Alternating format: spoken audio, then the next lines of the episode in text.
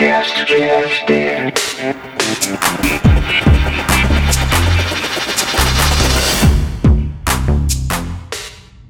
E aí, pessoal, tudo bem? Mais uma vez estamos aqui, hein? Aqui é o Robson Agapito, que é por opção e agilista por prazer. E agora, vamos falar de um assunto super legal. Mas antes de falar desse assunto, eu queria te apresentar, reapresentar, né? A Fran, que bom tempo, estava muito longe, Fran, precisava de você aqui comigo. E aí, Fran, como que você tá? Tudo bem? Olá, pessoal, tudo bem? Quanto tempo, né? Quanto tempo a gente não se fala. Mas eu tô aqui para um novo episódio do podcast pra gente bater um papo bem bacana aí com os nossos convidados. Lembrando, pessoal, além do nosso podcast do Tech, que a gente tá tendo mais um episódio hoje aqui, a gente tem o podcast Living da GFT, onde todos os meses a gente tem novos episódios e vocês podem conferir todos os episódios em qualquer plataforma. E lembrando também que se vocês quiserem ter a oportunidade de ser entrevistados, assim como os nossos convidados, que são a estrela do dia hoje aqui, a gente também tá com muitas vagas abertas e você pode fazer parte do nosso time de colaboradores dentro da GFT. É isso aí, venham com a gente, é muito bom trabalhar na GFT, hein? Vocês não têm ideia. Tem muitas coisas aqui, muitas novidades. Mas voltando para o assunto de hoje, eu gostaria de falar um pouquinho de um filme bem legal, cara, que teve muito sucesso passado. Foram três filmes, foi uma trilogia e agora voltou com um novo filme, com o quarto filme dele. É um Matrix. É muito legal. Se você não assistiu a trilogia, assista. E esse quarto também está sensacional. Para quem é fã, é muito bom. Mas o que, que tem a ver o Matrix com o Matrix, né? Com o nosso assunto de hoje. O nosso assunto é o low code. E o Matrix, cara, apesar de ter muito código, parece que eles mexem, mexem muito pouco desenvolvendo código. Parece que é muito natural, é muito dentro da própria pessoa esse código. Se torna um código pouco código para fazer de uma forma mais fácil. Será que é isso mesmo? Será que low code é isso? Bem, é isso que a gente vai saber. Se apresenta nossos convidados, Fran? Tenho certeza que a gente trouxe hoje dois especialistas que vão contar um pouquinho pra gente o que, que é o low code, como que a gente pode aplicar, as diferenças de outras tecnologias. Então, por favor, Diógenes e Carlos Eduardo, se apresentem e contem um pouquinho para nós as suas trajetórias, um pouquinho também do low code. E aí, galera, bom dia. Não sei se é boa tarde, se é boa noite, se você está escutando. Eu sou Diógenes, né? Sou Diógenes Dauster. Eu trabalho aqui na GFT. Atualmente eu trabalho como tech leader em duas squads. E nosso projeto trabalha com low code, né? Então, essa plataforma que tem ganhado poder aí no universo afora. Agora com você, Carlos Eduardo. Até estranho falar Carlos Eduardo, hein? Pra mim é Cadu. Fala aí, Cadu. Se apresenta. E aí, Robson. E aí, Fran. Bom dia, tudo bem, pessoal? Eu sou o Carlos Eduardo. Eu tenho, hoje atuo no projeto junto com o Diógenes, mas eu sou dev, sou dev sênior nesses projetos, em um Skydio atualmente. Mas assim como, apesar de hoje a gente estar tá falando sobre low code, aqui quem está falando também é um desenvolvedor high code, tá? Tenho, tenho também tenho alguns anos de experiência desenvolvendo em Java. Aí sim, isso é uma novidade. É uma novidade não só para nós, mas para vocês também, né? Mas é um desafio legal que vocês estão enfrentando nesse novo projeto. Bem, para iniciar, vamos com algumas perguntas dos nossos ouvintes.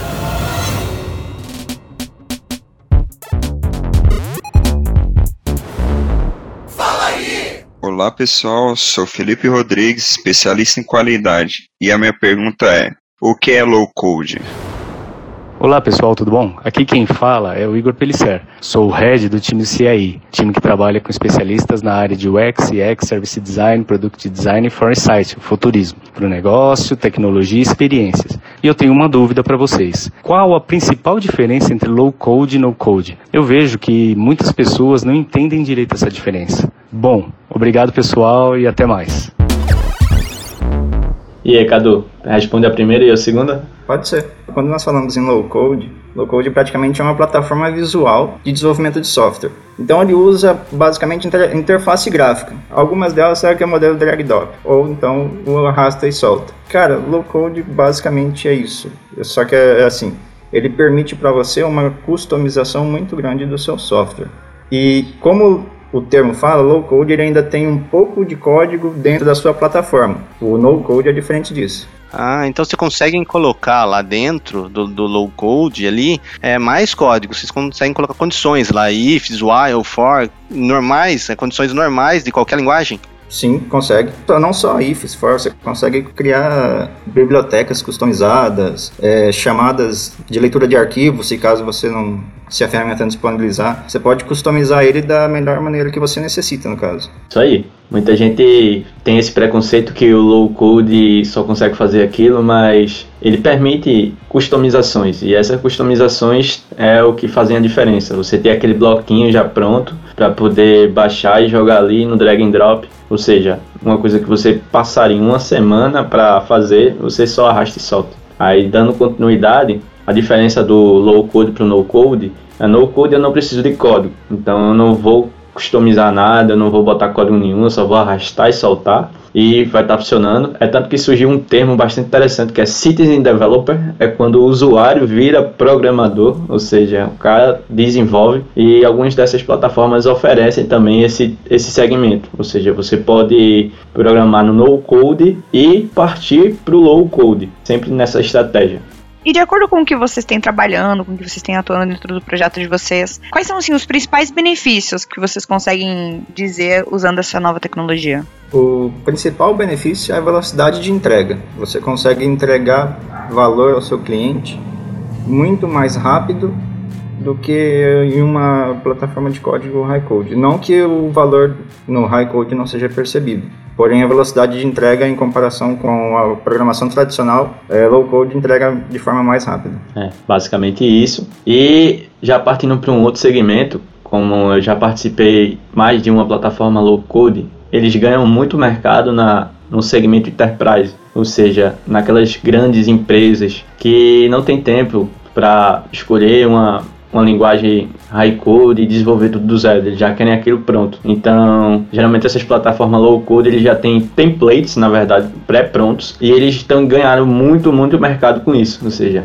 tem várias coisas já pré-prontas que quando você chega lá no, no face a face para negociar com o cliente, não tem como, não tem como não perder diga uma coisa, cara. Quando. Vamos lá, vamos, vamos tentar entender e desmistificar isso, né? Eu vi algumas, algumas ferramentas que, que fazem front-end, que é slow code. Só que a hora que ele monta o HTML, fica uma bagunça lá dentro, né? Porque eles montam de uma forma que é fácil de desenvolver, mas a hora que gera o código não fica, não fica bonito, não fica bem feito. Como que é? Acontece isso mesmo ou não? Tem uma padronização que eles montam lá e que, sim, para dar manutenção depois é, é simples. É, na verdade, assim, ele gera, ele cospe código do jeito dele, né? Cada plataforma cospe de um jeito. E no final quem sofre são os devs, às vezes os QAs, né? E isso é um, é um débito técnico que a gente já coloca no barco, né? Então, meio que algumas coisas dá para customizar, outras dá para conviver. É, eu vi lá a parte de back-end, como QA, né? Eu até trabalhei uma parte com vocês lá como QA. Eu não vi tanta diferença, tá? É que é, o, de front ficou mais claro dessa diferença, porque você vê o código né, em si, mas de back não teve tanta diferença. Eu achei que até a criação dos códigos, quando vocês criavam os códigos lá dos APIs, era muito rápido a criação inicial dela. E isso achei muito legal, isso facilitou muito assim a vida. Até mesmo dos QAs, tá? Então não prejudicou. Agora, quando é HTML, aí eu sinto que que, dificulta um pouco, sim, dependendo de como é criado o código, né? E diga uma coisa: quais são as principais ferramentas de low code? Hoje vocês estão trabalhando com uma específica, né? Vocês conhecem outras e fale um pouquinho dessa que vocês estão trabalhando também. Bom, as mais conhecidas no mercado hoje são OutSystem e Mendix. Nós estamos utilizando atualmente a plataforma Mendix, né? Ela foi considerada uma das plataformas mais valiosas de mercado, segundo a Gartner, e está em franca expansão de, de domínio de mercado. Tem, tem algumas outras também que estão crescendo. Até, da, até a própria Microsoft está lançando a sua própria ferramenta de low code. Inclusive até com, com certificação em tudo, e tudo sobre essa plataforma. É, isso é bem legal. Eu já trabalhei, na verdade, com os dois segmentos. Eu trabalhei com o Mendix agora, né, o projeto atual, e com o OutSystem. Aí eu posso dizer qual a principal diferença entre as duas. Eu acho que o Mendix ele foi criado para ser cloud native, enquanto o OutSystem não. Então ele é mais um segmento on-premise. Eu tenho que instalar tudo, tal, configurar tudo num servidor do cliente ou na nuvem específica, sendo on-premise daquela máquina lá, daquelas, daquela questão em si. E deve ser por isso que o Mendix ultrapassou o OutSystem, porque o OutSystem era líder de mercado.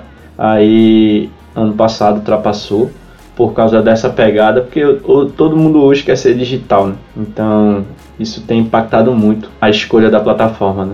Então o Mendix se destacou por isso, mas outras plataformas como o Cadu até citou aí, a própria Microsoft está investindo nisso. Tem até treinamentos legais, ele mandou para mim. É uma boa, é um bom segmento que está em ascensão e é isso aí. Quem tiver interesse, dá uma olhada também na, na nos próprios sites que tem o Learning Path e é tudo de graça, assim, always free.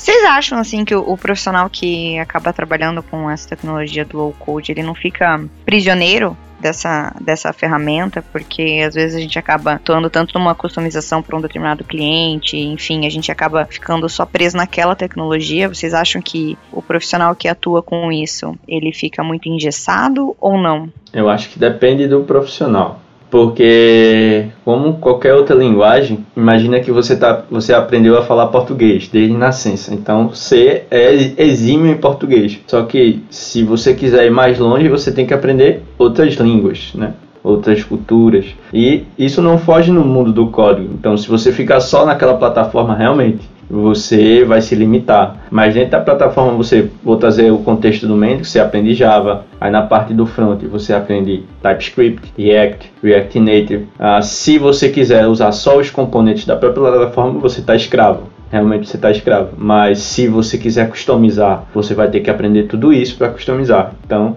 Depende, depende da pessoa. É que assim, falando, falando, você não ficaria prisioneiro tecnológico. Até porque se você colocar isso em, em desenvolvimento tradicional, você também trabalharia com determinada linguagem tanto pode colocar back ou front, não, não tem importância, mas você também estaria da mesma forma. Se atuar muito tempo com um projeto em uma linguagem, você não estaria prisioneiro, porém você tem maior experiência com, aquela, com aquele tipo de desenvolvimento. Com essas plataformas também é a mesma coisa. Então, elas estão sentadas nas tecnologias centrais do mercado, como Java, React, TypeScript. Então não vejo que você ficaria prisioneiro tecnológico em si dessa ferramenta. É porque querendo ou não, você vai ter que conhecer outras linguagens, outras tecnologias, para fazer integrações e até mesmo para criar as customizações, né? Depender bem do, do, profissional e do interesse dele, né? Exato. Nossa, mais uma vez me senti Matrix de novo com Matrix. Porque os caras são prisioneiros totalmente lá, né? Da tecnologia. Estão num mundo alternativo. E aqui nós estamos vivendo num mundo alternativo, será? Mas não, isso depende muito da pessoa, como eles falaram, de pessoa para pessoa, né? E sabe que até em QA, quando a gente trabalha assim, a gente fala qual linguagem você tem que saber em QA. Cara, se você ficar preso a uma linguagem só, o seu futuro não é muito bom na, em QA não, tá? Diferente do desenvolvimento, você precisa ser multilinguagens, porque cada lugar, cada projeto que você vai, você vai atuar numa, numa linguagem diferente, então se você ficar numa só, você se ferra. E a mesma coisa, acho, do low code, né? Se ficar só olhando para a ferramenta em si, não pensar no, no entorno, em volta, você acaba morrendo, né? Profissionalmente, é claro, né? Sim, a tecnologia está em constante evolução, né? Então, todo ano sai uma tecnologia nova, a gente sempre tem que estar tá se aprimorando. Né? É, tomando remédio, né? Que a cada, cada momento uma coisa nova, tem, tem que aprender novo. Haja, haja psicólogo para isso. Mas será que dá para escolher entre a pílula azul e vermelha também? Olha é... só, aí sim. Ah, Tem a opção de escolha.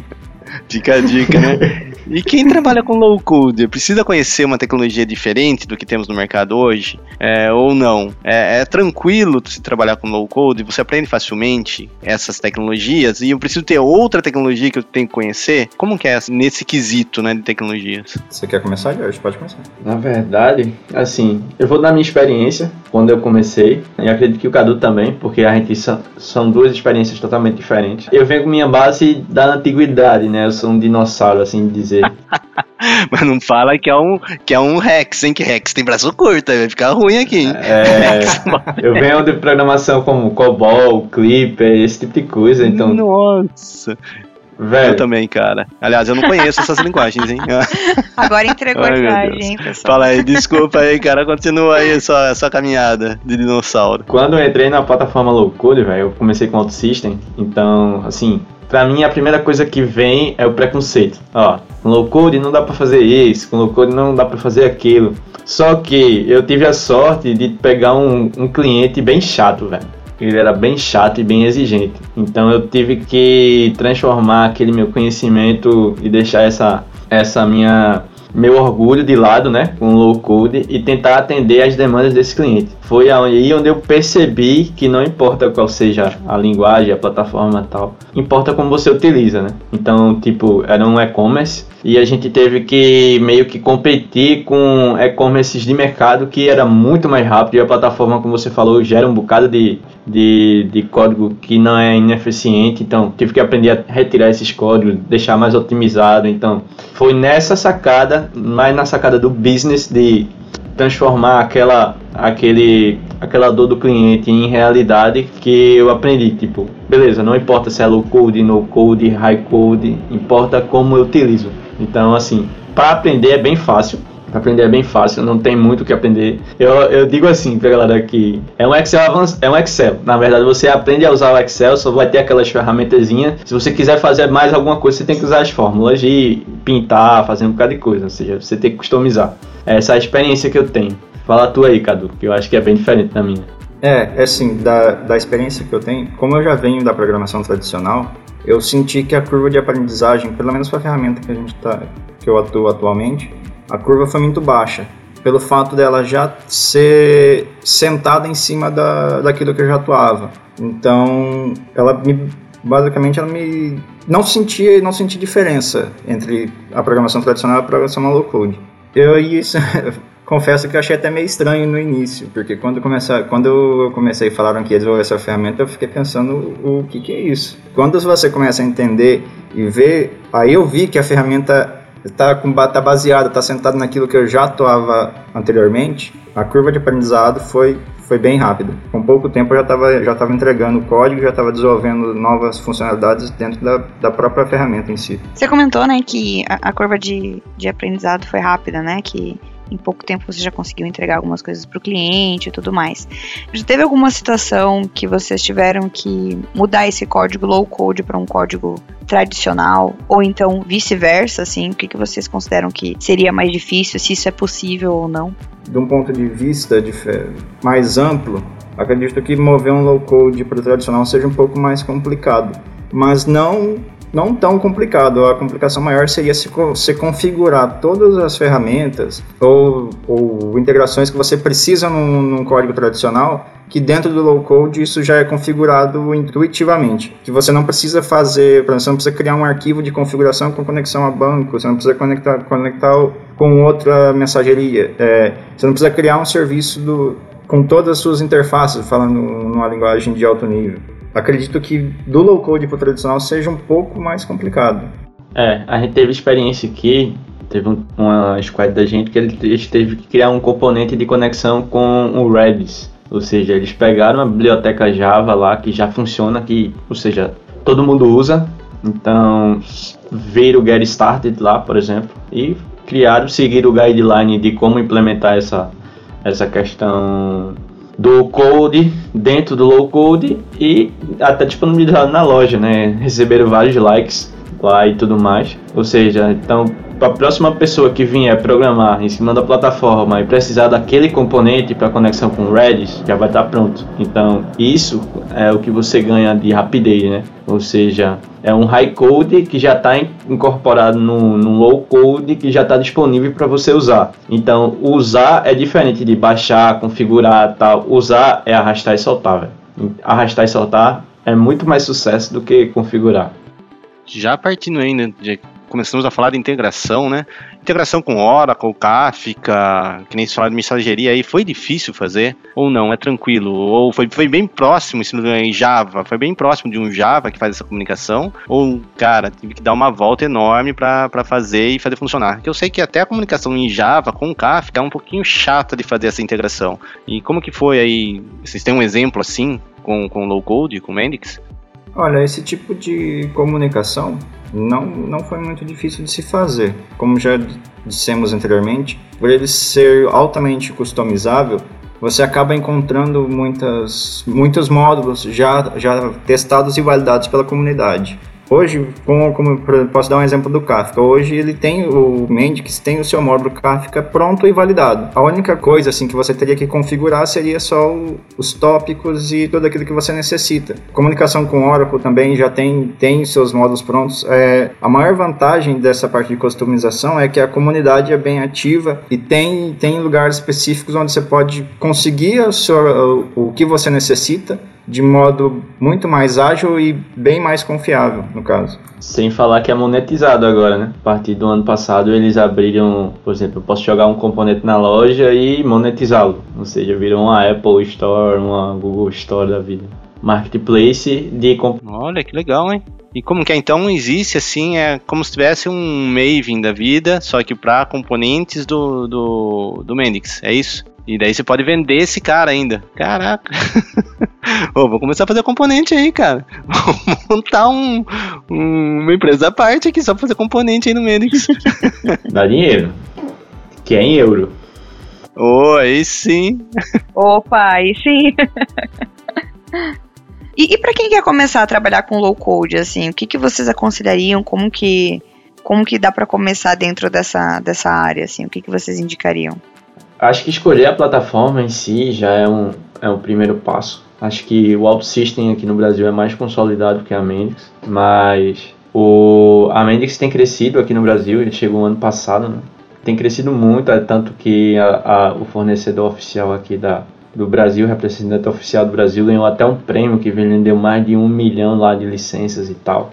Então, isso significa que a demanda está aumentando e é um mercado que tem pouca gente. Então, se você quiser ser disruptivo ao ponto, eu diria que comece pelo Mendix. Aí todas as plataformas têm aquele Learning Path, é gratuito. A diferença é que no do Mendix é inglês, então Google Tradutor na veia, né? E do OutSystem, é, do OutSystem ano passado, é, eles começaram a, na verdade, na, naquele evento principal que toda empresa tem, né? Aqui a gente tem o Town Hall, Town Hall, mas lá é, é, um outro nome, eu acho que é OCDC no do OutSystem. E eles lançaram os, todos os cursos deles que eram em inglês para português. Então, tipo, esse ano eles já todo, estão fazendo o cronograma para liberar esses cursos em português do Brasil porque eles são, são a, a OutSystem de Portugal, né? Então eles vão liberar isso lá, liberar todo esse Path em português, tudo de graça, então. A maioria das plataformas tudo de graça. A Microsoft também, o Cadu me mandou.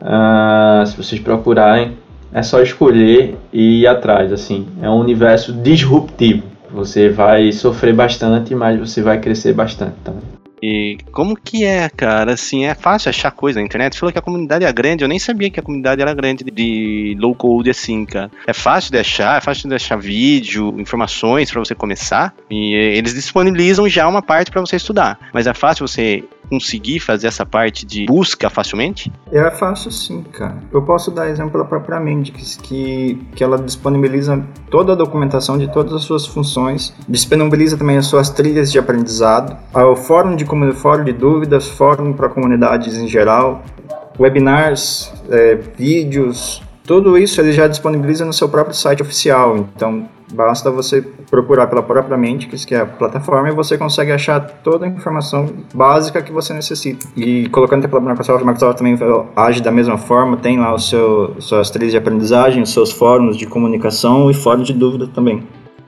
É, e você tendo uma Microsoft por trás, né, cara, é outra pegada já também, né? Que, queira ou não queira, muita gente não, não curte Microsoft por ser pago e tudo mais, mas eles têm uma segurança muito grande por trás deles. Então é um peso enorme, é uma costa quente aí, né? São referência, né, querendo ou não. Dona do GitHub, dona do meu querido Xbox. Então, se eles estão apostando nisso, por que não? É, o PlayStation faria fora do orçamento, não dá, não dá. É muito caro, velho. ah, lá vem a briga com o PlayStation agora, né? a controvérsia. Pessoal, mas a gente quer muito agradecer o bate-papo que a gente teve com vocês. Nosso tempo tá acabando por hoje, mas a gente queria Ah, não deixar fala a palavra. isso, pra. Puta coisa Ah, chata. sim. Ah, A gente queria deixar a palavra com vocês. É, muito obrigada por disponibilizarem o tempo, o, o conhecimento de vocês. Tenho certeza que muita gente que vai ouvir esse, esse episódio vai se interessar bastante no assunto. Queria agradecer a participação aqui, né? Foi bem legal, é, é tanto que eu acho que esclareceu várias dúvidas do pessoal. E é isso aí, velho. Se vocês quiserem vir pro Low Code, as portas estão abertas. Ah, a gente vai enfrentar muita coisa junto, porque a comunidade é pequena, então tá todo mundo together. E é isso. Conte com a gente, qualquer coisa, procure-nos na GFT, no LinkedIn e assim sucessivamente. É isso aí, pessoal. Agradecer o convite. Fiquei muito feliz por ter participado. Um- deixar um abraço pro Robson, pra Fran. E também dizer que hoje a gente está cortando o mato, mas já estamos dando um pequeno passo. E estamos aí para poder ajudar. ó, tem um quintal aqui em casa cheio de mato. Se quiser vir aqui dar uma força, cara, eu agradeço, hein? No futuro vai dizer que era tudo mato quando eu cheguei. É. Ah, Aí a gente vai falando sobre low code, tomando uma cerveja É. e você vai cortando mato. Aí que da hora, né? É isso. mas pode terceirizar o serviço. Ah, aí sim, aí vi vantagem, a gente só toma cerveja. Ah, aí tá valendo. É. Cadu e Diógenes Dalster, muito obrigado aí pela presença de vocês, hein? Vocês são top, cara. São os nossos especialistas aqui em low code. E galera, venham pra GFT. Temos low code, temos todas as tecnologias, você vai curtir muito. Bem, temos vagas, muitas vagas em abertas também, tá? Então, acompanhe-nos nas redes sociais, no Facebook, no LinkedIn, no, no Instagram, e tamo aí. E pessoal, toda terça nós temos a Terça Tech, com muitos artigos lá, todos interessantíssimos. Além do mais, temos um artigo do Cadu lá, hein, sobre low code. Tá, tá com alguma dúvida ainda? Cola lá no nosso blog, blog.gft.com/br. É isso aí, pessoal. Muito obrigado e até a próxima. Tamo junto. Aí sim, hein? Valeu, galerinha! Podcast.